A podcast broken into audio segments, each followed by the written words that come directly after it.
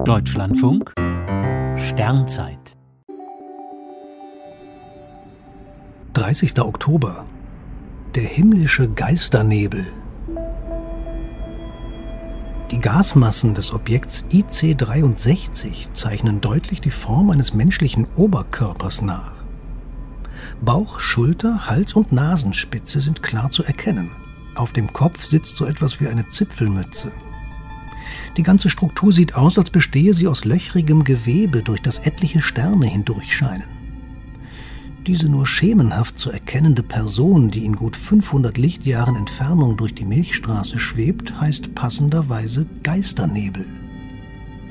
Der kosmische Geist befindet sich im Sternbild Cassiopeia, dem berühmten Himmelsweh, ganz in der Nähe des Sterns Gamma Cassiopeiae. Der markiert die mittlere Spitze im W und ist ein wahres Energiemonster.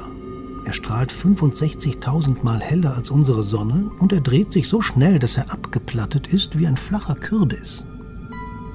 Immer wieder lösen sich Gasfetzen aus seinen äußeren Schichten und strömen in die Umgebung.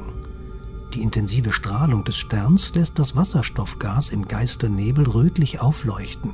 Zudem reflektieren Staubpartikel das bläuliche Licht des Sterns.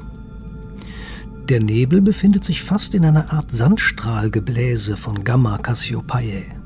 Im Laufe der Zeit pustet er die Gas- und Staubschwaden regelrecht weg. In einigen hunderttausend Jahren wird der Geisternebel auf geisterhafte Weise verschwunden sein. Noch aber wabert er durch das Himmelsweh. Gegen Mitternacht steht er nahe dem Zenit. Der kosmische Geist schwebt also genau über uns, pünktlich zur Geisterstunde an Halloween.